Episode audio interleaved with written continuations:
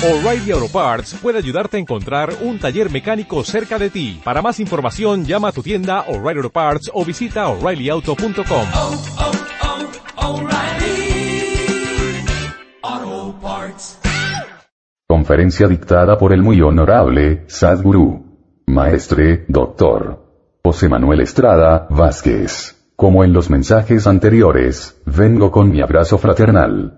Y deseos de serles útil en algo, deseándoles que en cada nuevo año cósmico que se inicia, reine en todos los sectores la verdadera armonía y el mutuo entendimiento. Siempre en estos mensajes trato de darles una orientación así como algo de instrucción. Siendo que soy el más viejo en nuestra institución, ya que antes de que nuestro sublime maestre llegara, ni siquiera él sospechaba que él iba a ser el iluminador.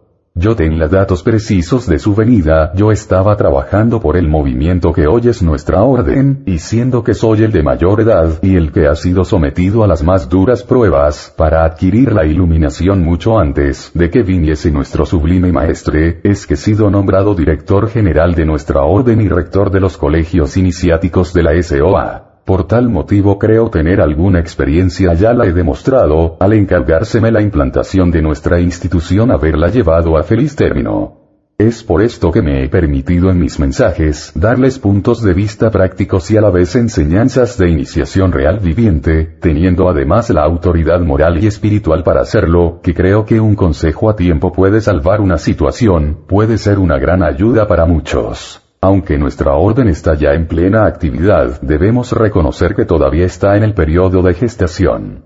Es por esto que en las reuniones de los consejos, con raras excepciones, los trabajos se deslizan en discusiones baladíes, tratando cada cual de hacer valer su opinión a como de lugar y, han aparecido las funestas camarillas que estancan el desarrollo de los trabajos y la evolución misma de la orden. Otro aspecto de este periodo de gestación, tal vez el peor, es el de la presencia de los chismosos quienes por adquirir vara alta con determinado instructor inclusive con nuestro sublime maestre o por adquirir cruzo un puesto clave en nuestra orden u otro objetivo cualquiera chismea con lisonja y hasta ofreciendo dinero al instructor, provocando a veces situaciones terribles dentro de nuestro movimiento porque desgraciadamente necesita tener un estado de conciencia superhumano para poder resistir tentación del dinero y la lisonja.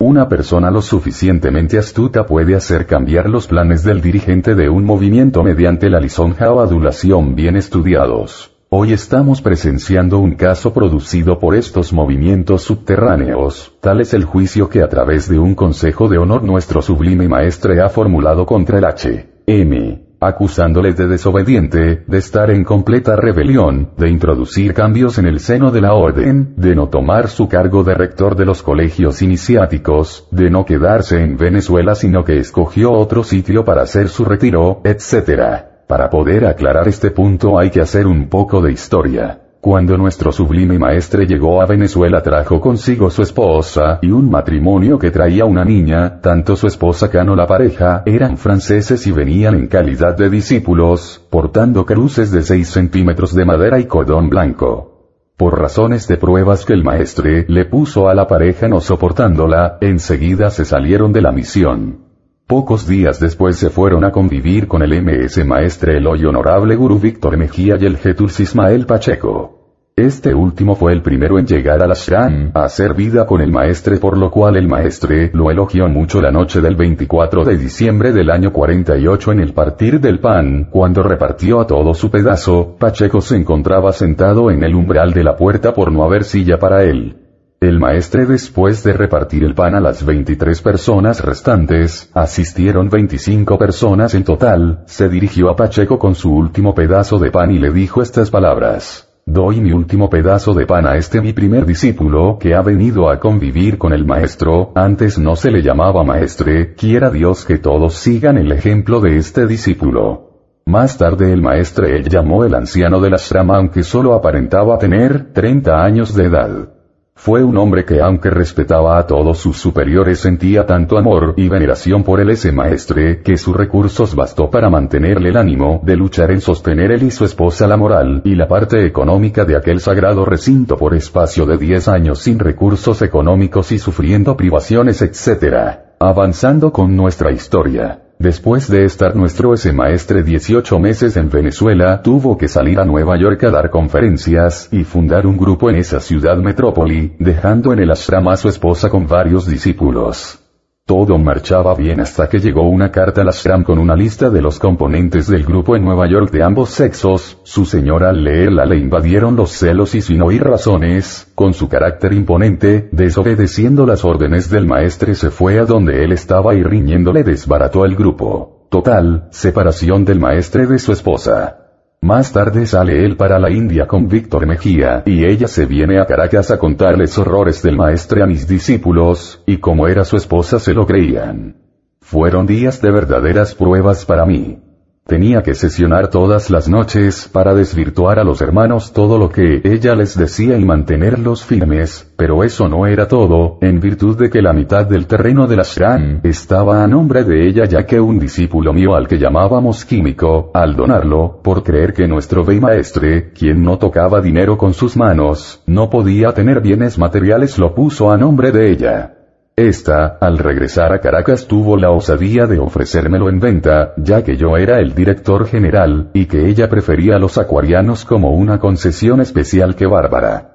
Después de aceptarle la venta en tres letras, y habiéndole pagado dos resolvió no vendérmela fue entonces cuando en unión del anciano de Ashram, y obedeciendo órdenes del sublime maestre, de que defendiésemos la misión de las garras de esa mujer llamada por él la bestia 666, procedimos a presentarle pleito judicial, el cual se lo ganamos aunque nunca pudimos sacarla del terreno, ya que nos amenazaba con publicar cosas del maestre que derrumbarían la misión que aunque sabíamos que eran falsas temíamos a una calumnia de parte de ella siendo que la misión estaba en pañales, representada por un pequeño grupo en Caracas y llena de enemigos. Los masones, rosacruces, teosofos, el clero etc. Además yo tenía que dejarla sin líos a mi salida e implantarla al exterior, y regresar triunfante a Caracas, la nueva Jerusalén el año X de la era, en representación del ese maestre como Kalki Avatar. Todas estas cosas como era natural dejaron un rencor en ella tratando más tarde de vengarse, ¿en qué forma?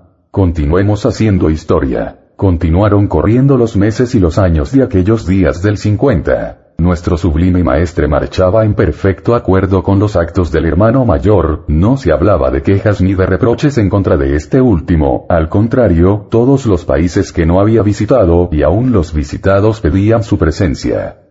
La misión se desarrollaba sin líos de trascendencia, solo los producidos aisladamente en algunos de los países. En el año 55 ya se habían realizado dos congresos internacionales, uno en El Salvador y otro en Honduras. En aquel año en forma muy cordial nuestro ese maestre me escribe para preguntarme que cuando hiciese mi retiro en qué forma los pensaba hacer. Le contesté que al terminar mis actividades me retiraría, no le dije el lugar, para prepararme para mi segunda etapa misional. Él me contestó está bien Estrada, pero no lo haga todavía porque la misión lo necesita yo le contesté. No se preocupe que eso no será todavía. En el año de 1956 se llevó a efecto en México el tercer congreso de la CFU presidido como lo fue el primero, por el H. M tuvo lugar el 21, 22 y 23 de marzo de aquel año. Con motivo de ese acontecimiento nuestra ese maestra envía en su mensaje estas palabras que más tarde reproduce en el PP no. 2 Pang. 6. Yo me retiro de hecho del teatro de las operaciones a fin de darme más individualmente a un deber esotérico. En 1950 transmití mi cargo administrativo así como el poder iniciático a mi más avanzado discípulo el honorable José Manuel Estrada director general de la misión, hoy portador del título de gurú y su nominación al Sakcheya, un grado que lo elevará al más alto conclave de los 22 discípulos que constituyen con los Arats. Los miembros sublimes de la Asamblea de Sabios. Elevado a esta alta dignidad el honorable José Manuel Estrada toma bajo su control todas las responsabilidades ante mi cesación, de la cual confirmo este día, proviene el otorgamiento de este mandato. Colocando en manos de este muy avanzado discípulo la dirección general de la institución, yo me libero de la carga oficial, el honorable Estrada viene a ser así la suprema autoridad de la TFU. Desde que esto es así y no siendo presencia más largamente requerida puedo consagrarme ahora a un más particular trabajo y al mismo tiempo cortar de raíz la influencia que podía desarrollar una especie de creciente veneración por el personaje y la cual podría ser olvidado. Estas palabras, fueron corroboración de aquellas que me enviara desde de Madras, India el 20 de marzo de 1950 y que la letra dicen, yo vivo mis últimos momentos de maestre, ahora es usted y solo usted responsable de la misión, puede llamarse maestre, la última letra la puso con mayúscula, o maestro, venerable o superior etc. Estas palabras me recordaron unas que el hermano Milpeo de Venezuela en el año 49 le dijo a NS Maestre. Maestro, usted no debe ya inmiscuirse en los asuntos del mundo, su figura debe quedarse como una silueta paja a la humanidad, como un símbolo del iluminador. En el siglo 50 me escribe ese maestre entre otras cosas esto. Estrada, Milpeo tenía razón, el maestre debe quedarse como una silueta para el mundo. Repetiré parte de las frases que alrededor de la persona del H. M emitiera o escribiera nuestro ese maestre y que corroboran la decisión de él en aquellos tiempos. Contestación a una pregunta que le hiciera desde Venezuela el Oigat Padías Porta felices ustedes que lo tienen allá, ese personaje es el que trae la iniciación viviente, esto fue en el año 50.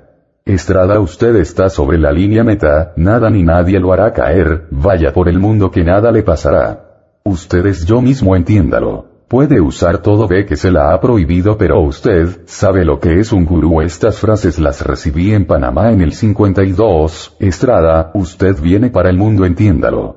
Seguir a Estrada no es seguir a un hombre, es seguir una línea, la línea de los Cristos, de los Burdas, Krishnas, Quetzalcoatl etc. En la carretera de Caracas a Maracay el sábado santo del 48 a las 4 de la tarde. Estrada su misión no es inferior a la mía. Cuando en una ocasión en el templo acostumbrado yo a presentarlo en todas partes como el Cristo, los hermanos me lo prohibían porque perjudicaba la misión, le pregunté al maestre si podía o no hablar al respecto y me contestó, usted diga lo que quiera, es el que puede hablar, Estrada en usted se encierra un gran misterio y no se lo podemos decir, estudie astrología para que lo comprenda. En la casa de Mileo un domingo esperando que preparasen el almuerzo, la segunda comida, dibujó un zodíaco y después de hacer cuentas para probar la medida del Mesías para aquel año 1948, puso la palabra avatar, todas mayúsculas, sobre la palabra saber, y la palabra avatar, todas minúsculas, sobre la palabra osar de Leo, luego se volvió hacia mí que estaba a su espalda y me dijo, ¿qué le parece, ah? Yo le contesté, muy bien, en una ocasión viajamos en un automóvil hacia el edificio Orinoco y tomamos la vía del Calvario Colina que está en Caracas, cuando subiendo se me ocurre decirle al maestre lo siguiente. A Pedro lo crucificaron cabeza abajo porque representaba la tierra en el signo de Virgo, enseguida me contestó. Y procure que no lo crucifiquen a usted porque me crucifican a mí. Es cosa bastante curiosa que del grupo que yo tenía formado para esperarlo fue que él escogió las que integraron el colegio iniciático nombrándome director. Esto ocurrió cuando él no tenía sus 33 años. En octubre del año 47 les dije a los que integraban mi grupo, para el año entrante fundaremos con los escogidos una escuela superior. Y lo que resultó fue que se fundó el colegio iniciático con la venida del ese maestre. Es bien sabido que Juan el Bautista, el que anunció que Jesús era el muy venerable del colegio de los esenios, y aunque él lo bautizó en forma pública, se dice que Jesús salió del colegio aquel. En la misma forma nuestro ese maestre, después de fundado el colegio iniciático, cumplió sus 33 años, recibió una especie de bautismo de parte del H. M y se retiró de Venezuela. Debo aclarar que aquella especie de bautismo no se hizo con agua, fue una ceremonia con imposición de manos. Sería aquel acto una iniciación transmitida de manos del H. M. Con sus 48 años al ese maestre con sus 33 años misterio del gran sendero. Pero continuemos haciendo historia. Desde que el ese maestre se fue de Venezuela muchos esperaban que él vendría al terminar su retiro, en forma triunfante a Caracas, Eloy Satarat Gil así lo esperaba, y en los comienzos de su misión lo anunciaba donde llegaban, aunque llegó el momento en que éste se dio cuenta de que quien venía era el H. M. y se portó como todo un subalterno de él. Por eso lo he recocido como el compañero mi obra, lo he querido como tal y he tratado de ayudarle hasta donde mis posibilidades me lo permiten. Con todas las cosas preparadas, en el año 57 año décimo de la nueva era entra triunfante a Caracas el H. M. Gil le anunció con con estas palabras significativas. El señor de luz que viene de norte a sur. A su llegada la prensa declara a Caracas como la Nueva Jerusalén. Es curioso que Santiago de León, el verdadero nombre de Caracas, tiene el mismo número de letras de Nueva Jerusalén, 14 letras, 1 de abril de 2005, el número del representante del 5 o reino universal o sea el Kalki Avatar, el Cristo, nuestro ese maestre. Kalki quiere decir 10, la décima encarnación de Vishnu sea para Occidente el Cristo Rey. Pero ¿por qué en el décimo año, el calquiaño, de la nueva era, al ser proclamada la nueva Jerusalén, nuestro ese maestre no fue el que vino a inaugurar sino su primer discípulo en su representación, a los doce minutos de tiempo del primer grado procesional de nuestra era? ¿No tiene todo esto una gran relación con todo lo que hemos venido mencionando en el curso de este mensaje? Veamos algunas coincidencias. Caracas a 603 metros sobre el nivel del mar se encuentra topográficamente al igual que Jerusalén. Caracas tiene colinas, y una que se encuentra al occidente y dentro de la ciudad se le llama el Calvario, porque en épocas de la colonia existía en su cima una capilla y en Semana Santa subían en procesión la imagen del Nazareno con la cruz a cuestas por el camino llamado de la amargura. En mi mensaje no 3. Expongo la relación que existe entre la Nueva Jerusalén y el nombre de José Estrada Vázquez Hernández, al que me refiero es el perteneciente a del carnero del año 14 del Aquarius. En la página 14 se habla sobre la relación de todo esto y el capítulo 3, vers 12 del Apocalipsis. Los que deseen adquirir dicho mensaje, sírvase escribirme y se los enviaré. Otras coincidencias. Desde el punto místico la Nueva Jerusalén representa la mansión de los escogidos. No tendrá esto que ver con el hecho de que nuestro ese maestre haya ido a Venezuela a escoger de allá a los primeros que debían ir por el mundo para llevar la luz.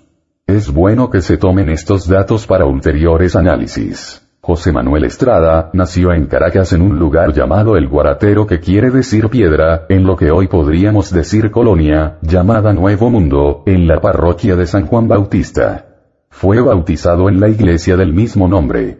Su oficio principal fue el detallista en madera, una rama de la carpintería. Sus padres fueron José Gabriel Estrada y su madre Isabel María Vázquez Hernández. Significa que en el nombre de la Madre está el de la Madre de Jesús el Nazareno, el iniciado que lleva la cruz símbolo de la iniciación viviente, y el de la Madre de Juan el Bautista el que anunció y bautizó a Cristo. Cuando fui a sacar copia de mi fe de bautismo, encontré que el sacerdote que me bautizó se llamó Juan Bautista y según los clérigos de la parroquia fue un sabio y un santo varón. La palabra José significa el que, añadirá y la palabra estrada significa camino, que se puede asociar con sendero. Jesús dijo, Yo soy el camino, la verdad y la vida. Después de estos cuantos puntos de estudio, sigamos el relato con que comencé este mensaje. Al entrar el H. M. El año 57 a Nueva Jerusalén fue un acontecimiento de alegría para todos los hermanos. Todos estaban satisfechos de mi llegada, sin embargo les dije que me esperaban una gran prueba. Los delegados daban testimonios de mi actuación en sus respectivos lugares o países, ya que conmigo venían delegados de todos los países del sur centre y Norteamérica donde estaba instalada la orden, para llevar a efecto el 40. Congreso Internacional de la CFU el Congreso Matesis estos congresos solo llevaban por finalidad el dar a nuestra institución un carácter internacional. Todos los trabajos se deslizaban dentro de un ambiente de cordialidad en esos días. Recibí del ese maestre demostraciones de estar satisfecho y la notificación de habérseme otorgado el 6O. Grado iniciático, él me pedía que me quedase en Venezuela unos seis meses, hasta que centralizase bien en Caracas todos los trabajos de las dependencias antes de continuar hacia América del Sur en donde me esperaban.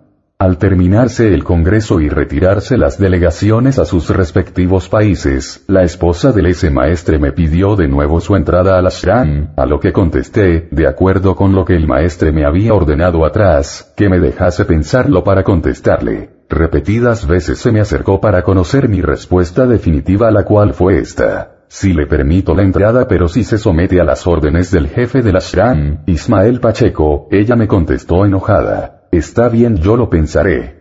Días después comenzó haciendo campañas para llevarse a su casa a los hermanos que convivían y que formaban el centro de estudios de la ashram, ofreciéndoles enseñanzas directas del ese maestre, se iba a los centros recién fundados en Maracay para hacer labor de disociación, hasta tal punto que al tocarme dar enseñanza de astrosofía, encontrándose ella presente tomó la palabra y saliéndose del tema leyó una carta escrita por ella en donde me pedí cuenta de mis actos de desobediencia ante el maestre, todavía no había existido tal apariencia de desobediencia, y esto sembró la duda de unos y la indignación en otros, total, la división en los grupos y desconcierto.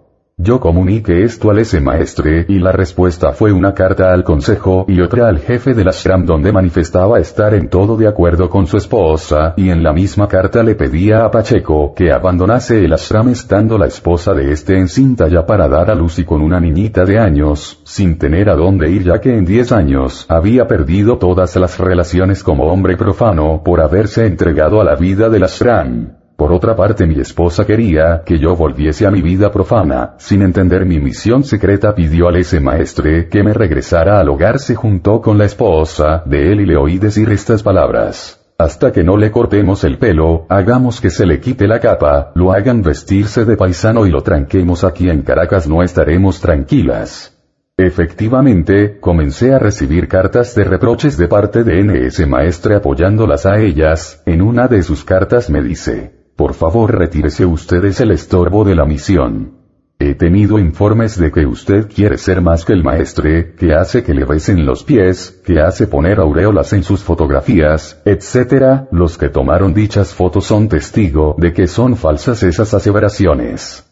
En esos mismos días sorprendiendo al Consejo de Caracas, aparece en prensa de la capital la participación de que el gurú Estrada sería destituido de sus cargos, para ocupar un puesto más esotérico en la orden. Esta noticia fue comentada en los pasillos de las cámaras legislativas de Caracas en esta forma. Ya el francés le jugó sucio al gurú Estrada. La esposa del ese maestre en esos días, les preguntaba a los hermanos con quién se quedaban, con Estrada o con el maestre y les decía, él los levanta y él los tumba a todos los que se me acercan con eso les contestaba con esto. Yo no permitiré que en nuestra orden se fomente un cisma lo que sucede es el cumplimiento de una ley cósmica. El maestro prueba a su discípulo y lo pone en el caso de cumplir su misión esotérica, esto no significa que existe una separatividad entre maestro y discípulo. Cuando el ese maestre me ordenó cortarme el pelo, estaba el sol en Sagitario al signo de su esposa, yo tenía que recibir el 24 de diciembre en la ceremonia de las 12 una cosa que debía adquirir antes de retirarme, y tenía que ir a Bogotá a triunfar ya que siete años atrás había sido preso y ultrajado en Medellín. Resolví pues no cortar mi nazareato sino después de ir a Colombia y así lo hice. Después de triunfar en Colombia regresé a Caracas para ofrecer el 18 de enero al MS Maestre el acto que para mí era bochornoso, ya que el voto de Nazareo es un asunto muy personal del candidato, la Biblia es muy clara al respecto. Cuando te entregues a tu Dios no cortarás tus cabellos ni tu barba, etc.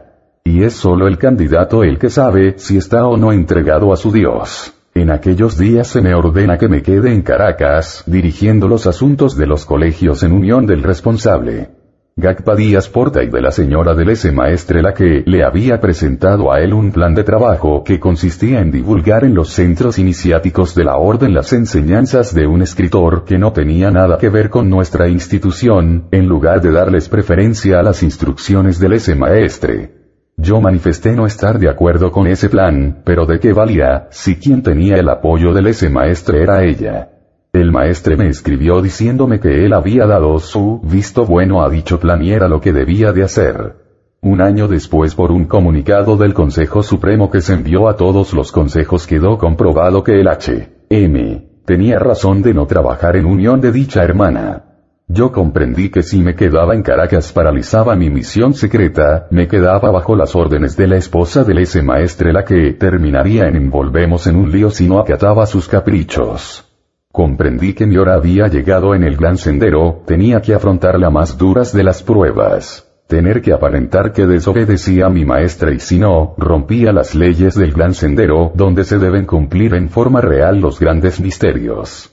Fue entonces cuando resolví romper todo contacto y hacer que se cumpliese la Biblia. Abandona a tu pueblo, deja tu parentela y ven al lugar que te tengo prometido. Después de cumplir con el símbolo de la entrada a Jerusalén, me tocó el de la degollación de Juan, y más tarde el más duro de todos. No puede nuestro sublime maestre ser el Cristo simbólico si su primer discípulo, aquel de quien un día dijo, Estrada es el estrado donde se levantará la nueva era, no es sometido a la prueba de Pedro.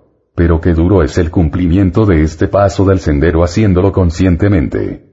Después de esta prueba me vino la de tomar la montaña, si la montaña no viene a ti veto a la montaña, de ahí mi salida de Venezuela buscando el lugar que ni yo mismo sabía en dónde estaba, para prepararme para mi próxima aparición, representando el símbolo de Moisés cuando desciende de la montaña. Pero entenderán este símbolo las altas jerarquías.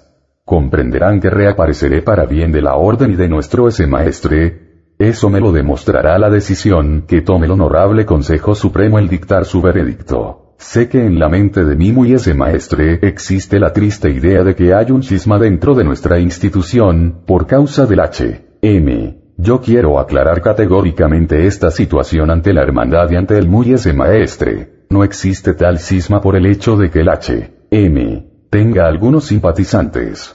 Yo no he venido a este mundo a fomentar cismas, al contrario, he venido a servirle al Cristo, ayudándole a echar las bases de una nueva humanidad, a poner mi grano de arena en la fundación de la gran fraternidad universal.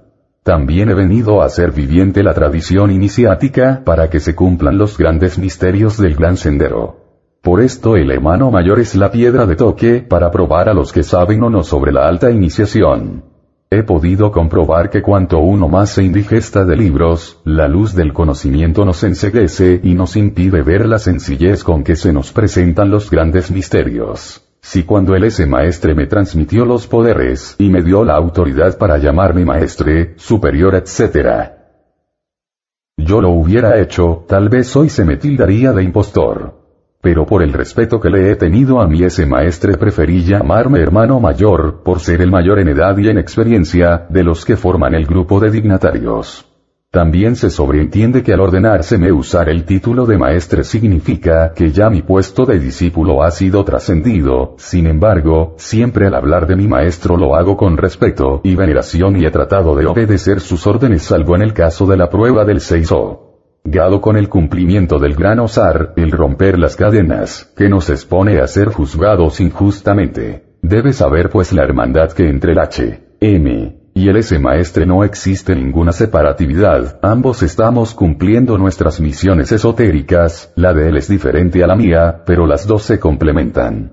Por él dijo, Estrada, ahora ustedes yo mismo. Veamos por qué estamos unidos. En el nombre del H, M, José Estrada Vázquez Hernández está la palabra ILB y en el nombre del ese maestre está la palabra INRI, ambas palabras se complementan, IEB se traduce como JEHOVA, nombre de Dios en lengua hebraica expresión de la ley kármica, por eso Jehová es implacable, INRI se puede traducir como la vida cambiante del universo. Atendiendo a nuestros horóscopos tenemos el S maestre por su ascendente pertenece al triángulo de agua y por la colocación del sol pertenece al de la tierra, o sea Capricornio y Escorpio, y el H. M. Por su ascendente en Libra tiene el triángulo de aire y por su sol en Leo en triángulo de fuego. Los dos triángulos de la nueva era. En esta forma los dos horóscopos presentan el zodíaco. Uno el doble triángulo negativo y el otro el positivo. Uno está regido por Saturno y Marte y el otro por el Sol y Venus.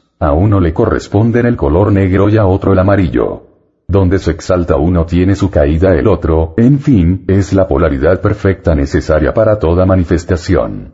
Por su ascendente representa la guerra, Marte regente de Escorpio, y el H. M. La justicia y el equilibrio, Libra con su regente Venus. Leyendo con detención este mensaje y con espíritu de justicia, estoy seguro que el Honorable Consejo Supremo recibirá una luz para actuar con la solución de este problema tan difícil que el ese maestre le ha presentado. Dicho problema no me ha sorprendido, al contrario, lo presentía, conozco todos los pasos y las pruebas que hay que sufrir al entrar al gran sendero. Dejaría de ser el sendero crístico si el candidato no fuese enjuiciado por los representantes de la ley, los llamados escribas. Escribiendo estas líneas me recuerdo del Cristo cuando dijo, no juzguéis para que no seáis juzgados, porque con la vara con que midiereis serráis medidos vosotros y aquella otra frase, el que se encuentre exento de pecado, que arroje la primera piedra. Se ha hecho una pregunta, que si he hecho mi retiro con disciplina y meditación. Yo contesto, el retiro de un instructor es sagrado, debe respetarse. Atañe a un estado de conciencia muy personal. El candidato después de haber hecho un trabajo en el mundo, resuelve hacer un alto en su camino misional, meditar en lo que se ha hecho y en lo que falta por hacer. Recuerdo las palabras del libertador Simón Bolívar, mientras falte algo por hacer no se ha hecho nada. Aunque el retiro de un instructor no debe ser impuesto, es potestativo del candidato. Es pensable que el retiro de rigor de los instructores de ciclo debe hacerse después de alcanzar el 6O. Gado que según las enseñanzas de NS maestra impartidas en el Santo Ashram, es el último grado que se adquiere en la tierra. Se nos enseñó que el 7O grado se adquiere después de la muerte con la reintegración al absoluto. Se supone pues que es la humanidad la que reconoce al candidato que ha pasado del 6O al 7O. Por sus frutos los conoceréis después de la muerte. Jesús el Cristo fue vilipendiado en su época y más tarde esa misma humanidad le reconoció como un 7O. Grado, lo ha colocado a la diestra del Dios Padre. Mi vida en el retiro ha sido de disciplina pero en perfecto equilibrio. He estado en todo momento en contacto con lo que yo entiendo por Dios, tal vez no sea el Dios de los demás, pero lo que sí es muy cierto es que todos mis actos, antes los consulto con Él. Me he estado preparando para la presentación del próximo símbolo por cumplir cuánto sufrimiento me ha costado esta preparación. Solo Dios y yo lo sabemos, porque el gran sendero es muy personal. Ni las personas que están en mi derredor saben en qué estriban mis sufrimientos o pruebas. Porque trato de que nadie se entere de eso. Cuando he estado más triste me han visto cantar, y cuando he alado más alegre me he retirado a un monte a dar las gracias a Dios y estar a solas con Él. Sé que mi próxima etapa misional será una gran enseñanza para todos, y también de una gran sorpresa porque...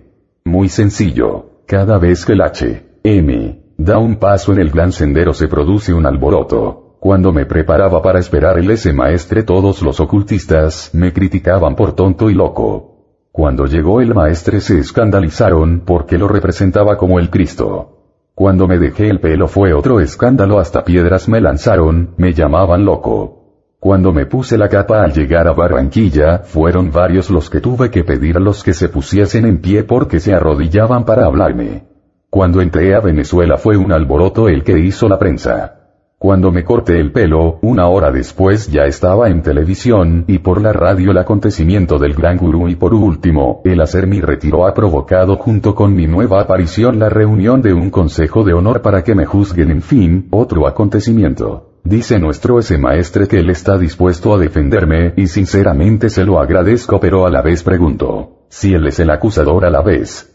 Solo retirando la acusación por improcedente. Síntesis por el amor que él tengo a mi ese maestre, por la buena marcha de nuestra sagrada institución y por la responsabilidad que ante el mundo me fue impuesta oficial desde el año de 1950, pido con todo el respeto que siempre me ha inspirado y que se merece nuestro ese maestre, se digne meditar sobre los siguientes puntos. 1. No se puede manejar desde Europa una institución como la nuestra sin que los chismosos tengan la oportunidad de poner su grano de arena para enredarla.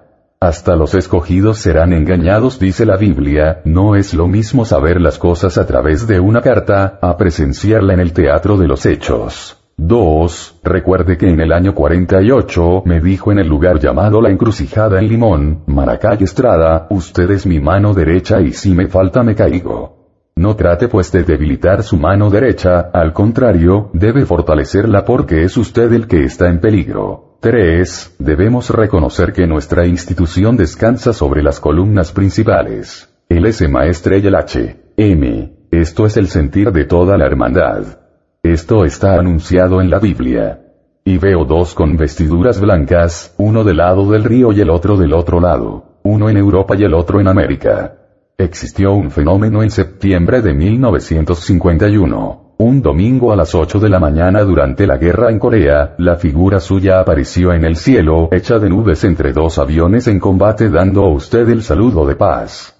El mismo día a las 10 de la mañana aparece el busto del H. M. en una montaña del mismo lugar. Dicen que movía los labios pero no se le oía el sonido. Existieron todavía quienes tomaron dichas fotos y yo poseo copia de ellas. Cuarto, debe quitarse la idea que las fuerzas obscuras le han transmitido de que el H. M. intente ser su rival, al contrario es el complemento suyo. Ya no es asunto de maestro y discípulo, son dos hombres que unidos vienen a cumplir una sagrada misión sobre la tierra, nada ni nadie puede separarnos. La humanidad nos necesita unidos. Quinto, en consecuencia el H. M. tiene que aparecer. A. Para echar las bases verdaderas de la FISC que estará siempre bajo el control de usted. Hay que reunir a todas las personas de mente científica de cada lugar para que formen los grupos que representen el temperamento investigador de cada país. Nombrándoles sus directivas, etc. B. Su misión es en Europa y la del H. M. Es en las Américas. Tiene que aparecer para poner tanto el nombre suyo como el de los demás dignatarios en alto. C. Para establecer un sistema de penetración en todas las clases sociales sin que éstas se den cuenta de nuestra labor de fraternidad completamente impersonal. D. Para organizar definitivamente los centros iniciáticos. Crear una ley de grados y cruces que solo los instructores la conozcan. Para evitar otorgar cruces o grados a quienes no lo merecen y que sirva de guía para el instructor. Hay personas que han manifestado no querer pertenecer más a la orden, y se les ha otorgado una cruz de Getuls, tal vez como premio. Hay quienes se les ha entregado una cruz y después se la ha quitado para volvérsela a poner en fin, y otras cosas más que ameritan más seriedad en esto. También hay que controlar lo concerniente a las pruebas, ya que las pruebas las manejan hoy hasta los genianes a su antojo, teniendo esto a veces resultados fatales para el desenvolvimiento de los trabajos. E, también me propongo presentar un pequeño texto de astrología para introducirlo en el Ministerio de Educación de México para el 6O. Grado de primaria o primero de secundaria, reconociendo en el Consejo Supremo un gran equilibrio y serenidad para actuar les deseo éxito en sus labores y espero estar muy pronto con ustedes. Para los demás consejos de los diferentes países, les ofrezco mi visita a su debido tiempo, y naturalmente deseando para todos afinación cósmica para paz y éxito en nuestra misión. Para mi querido hermano Satarata Gil Colmenares mis deseos de luz y éxito en el actuar. No puedo cerrar sin enviar a mi querido discípulo Domingo Díaz Porta mis felicitaciones por su labor en los Andes muy en breve instrucción que usted debe divulgar a todos los centros, y espero verle en un futuro no lejano. Al querido discípulo David Ferris mi expresión de contento por los éxitos adquiridos en el norte. Para todos mi bendición apostólica.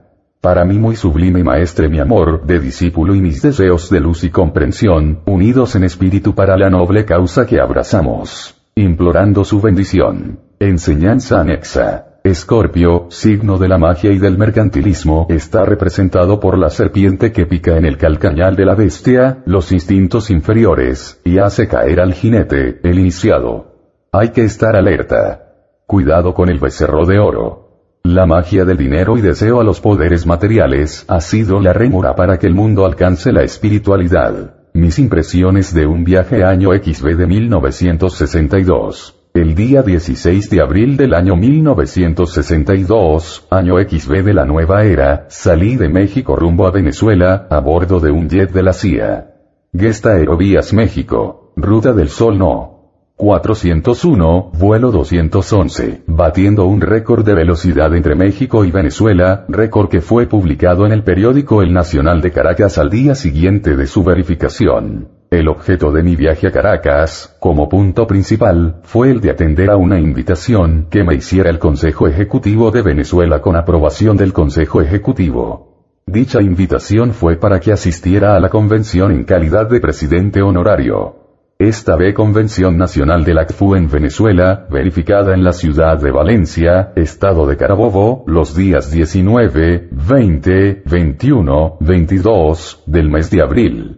Fueron días de un trabajo intenso en medio de un calor sofocante, solo mitigado por los refrescos que con tanta bondad nos prodigaba el jefe de la casa de quien todos salimos llenos de agradecimiento. Refiriéndome a la convención diré, esta vino a llenar una necesidad imperiosa para la solución de tantos problemas que tanto internos como externos existen en Venezuela dentro del ACFU. Quiero hacer patente mi agradecimiento a todos los que integraron dicha asamblea entre otras razones por la que, sin que yo hiciese ninguna petición al respecto, ni siquiera mencionar el punto, se aprobó por unanimidad, dar un voto de confianza al hermano mayor para su reaparición en público con su autoridad y atributos de que siempre ha gozado en la GFU de este acuerdo, se me entregó una constancia debidamente firmada por todos los convencionistas.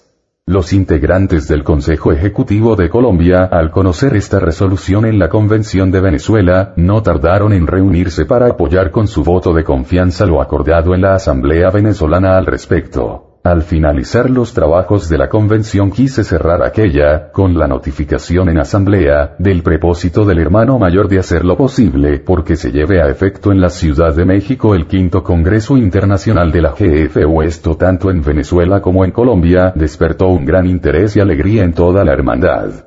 Varios hermanos de México, han acogido con beneplácito dicho proyecto, naturalmente que en esto tiene la última palabra el Consejo Supremo. Ahora hablaremos del aspecto esotérico de mi viaje a la América del Sur.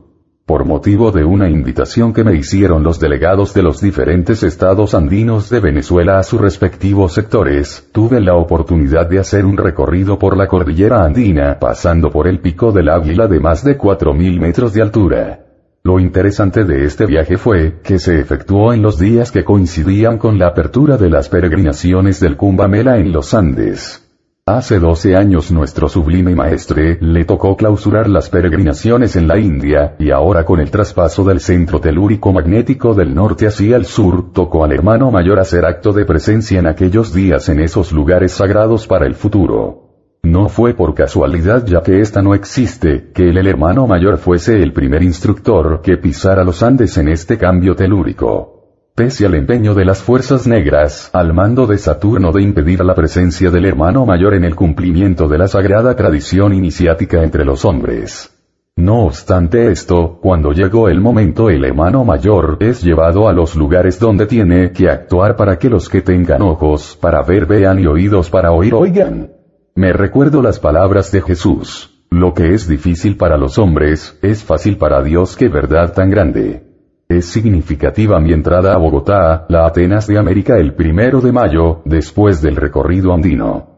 Esta fecha como todos sabemos es el de las altas iniciaciones. Debo manifestar que fui invitado por los hermanos de Colombia pagándome los gastos del avión, para estar ese día con ellos.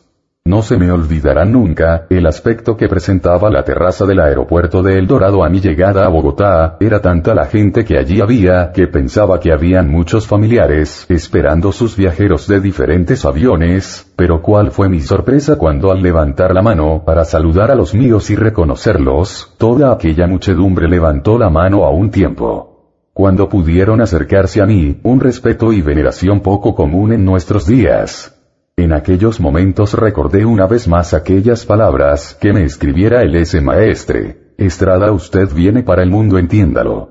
Los pueblos le darán sus títulos, de ahora en adelante usted es yo mismo, vaya por el mundo que nada le pasará, en verdad mi viaje a Venezuela y Colombia en esta vez significa para mí y para todo buen observador, la actividad de las fuerzas cósmicas a favor del hermano mayor. Una vez más tengo que dar gracias a Dios por su asistencia en todos mis momentos difíciles. Cuando los hombres me atacan, Él me premia. Cuando alguien trata de enlodar mi personalidad, los pueblos me esperan con los brazos abiertos, los sectores demandan del H. M. Orientación para sus problemas tanto morales como administrativos, y el verbo de aquel se hace sentir para consolarlos. Ya para retirarme de aquellos lugares, todos sin excepción, me pidieron en forma insistente mi regreso lo más pronto posible.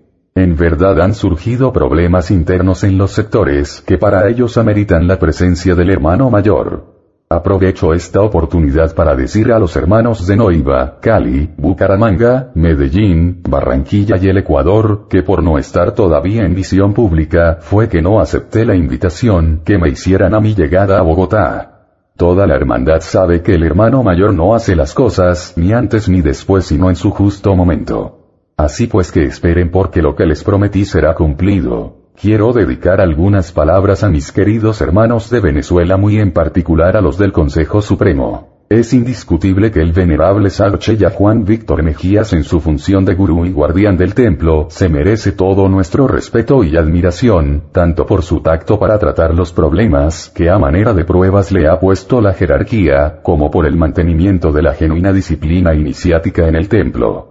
Naturalmente que él no está solo, los hermanos que integran el Consejo Supremo y el Consejo Ejecutivo le secundan, ayudándole en estos momentos duros porque atraviesa la parte interna nuestra misión. Puede estar seguro el Consejo Supremo que la invitación que le hiciera el Consejo Ejecutivo al H. M para hacer acto de presencia en la B Convención en Venezuela, ha sido tomada muy en cuenta y con beneplácito, no solo por el sector venezolano y el colombiano, sino por todos los sectores que tienen amplio concepto de la real iniciación. No es difícil comprender que si no hubiese sido por dicha invitación, no se hubiesen inaugurado justamente a los 12 años las peregrinaciones andinas, una vez más se cumple la misión esotérica del H. M. Debemos reconocer que en aquella fecha de tan trascendental importancia para nuestra orden, solo mi discípulo David Ferris recordó estas actividades iniciáticas, enviando un trabajo muy hermoso a Bogotá sobre este tipo de peregrinajes, al cual encontré en el templo de Bogotá a mi llegada. Es significativo que en aquellos días todos los instructores de turno se encontraban amarrados en sus respectivos puestos. El sublime maestre en Francia, el venerable Satarat Gil en San Salvador, el venerable Sarcheya Mejías en Caracas, el venerable Guru Ferris en Estados Unidos, solo el reverendo Gatpa Domingo Díaz Porta, jefe de los ashram y coordinador de las enseñanzas iniciáticas, al servicio del hermano mayor, acompañó a este último en dicha travesía. Es de hacer notar que se debe este acontecimiento a los representantes de los Andes, tanto de Venezuela como de Colombia, me refiero a la travesía por los Andes. Esto se puede tomar como un llamado espiritual que las fuerzas cósmicas hicieran al rector de los colegios iniciáticos y al coordinador de sus enseñanzas en esa actividad de tan profundo significado iniciático. Quiero hacer llegar hasta el querido hermano Salvador Valera de Puerto La Cruz, mi agradecimiento ya que gracias a él a su colaboración pude trasladarme a Caracas. Por creerlo de importancia notifico que en la 8A Convención Nacional de Venezuela expuse la idea de que todos los países deberían enviar a todos los sectores del exterior una lista de personas que no conozcan nuestra orden, y que los hermanos de cada país los escriban ofreciéndoles en forma amigable y fraternal su amistad, inclusive su hogar, pero sin mencionarles la CFU en esta forma aquellas personas recibirían cartas de todos los países donde tenemos actividades sin imaginarse el misterios de él, porque tienen amigos en dichos países. Esta labor es a no dudarlo la más impersonal que se pueda practicar en nuestra orden y a la vez la más fraternal. En los actuales momentos los rótulos son vistos con desconfianza por los pueblos. Se aceptan pero con la debida reserva para no caer en una secta de cualquier índole. Estoy en capacidad de informar que con respecto a la celebración del quinto Congreso Internacionales de la TFU en México, ya he hecho gestiones para que el gobierno de México dé su apoyo moral en forma positiva. Dichas gestiones han tenido éxito. Espero que la hermandad en los diferentes países colabore en este sentido para adquirir de sus autoridades gubernamentales respectivas, aunque sea una tarjeta de apoyo moral o simpatía ante este evento cultural. También quiero exteriorizar mi deseo de que en dicho congreso hagan, si es posible, acto de presencia todos los representantes de la jerarquía inclusive nuestro sublime maestre. Ya, para terminar este trabajo he recibido el voto de confianza que tanto los hermanos de Costa Rica como los los alumnos de la escuela iniciática y preiniciática, así como la Hermandad en general de México han dado al hermano mayor, apoyando su reaparición.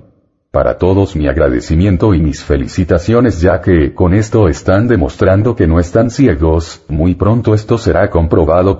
Deseando que Dios nos ilumine para que nuestros actos hagan que nuestra institución cumpla su verdadera misión para la cual fue fundada. Les envío mi bendición apostólica. Pax. El hermano mayor realizó su peregrinaje por los Andes venezolanos junto al reverendo. Gagpa Domingo Díaz porta un Getulsi y cuatro profanos. En el Pico Águila, solo tres resistieron la atmósfera enrarecida. Un hermano escribió posteriormente al respecto. El hombre que subió, no fue el mismo que bajó.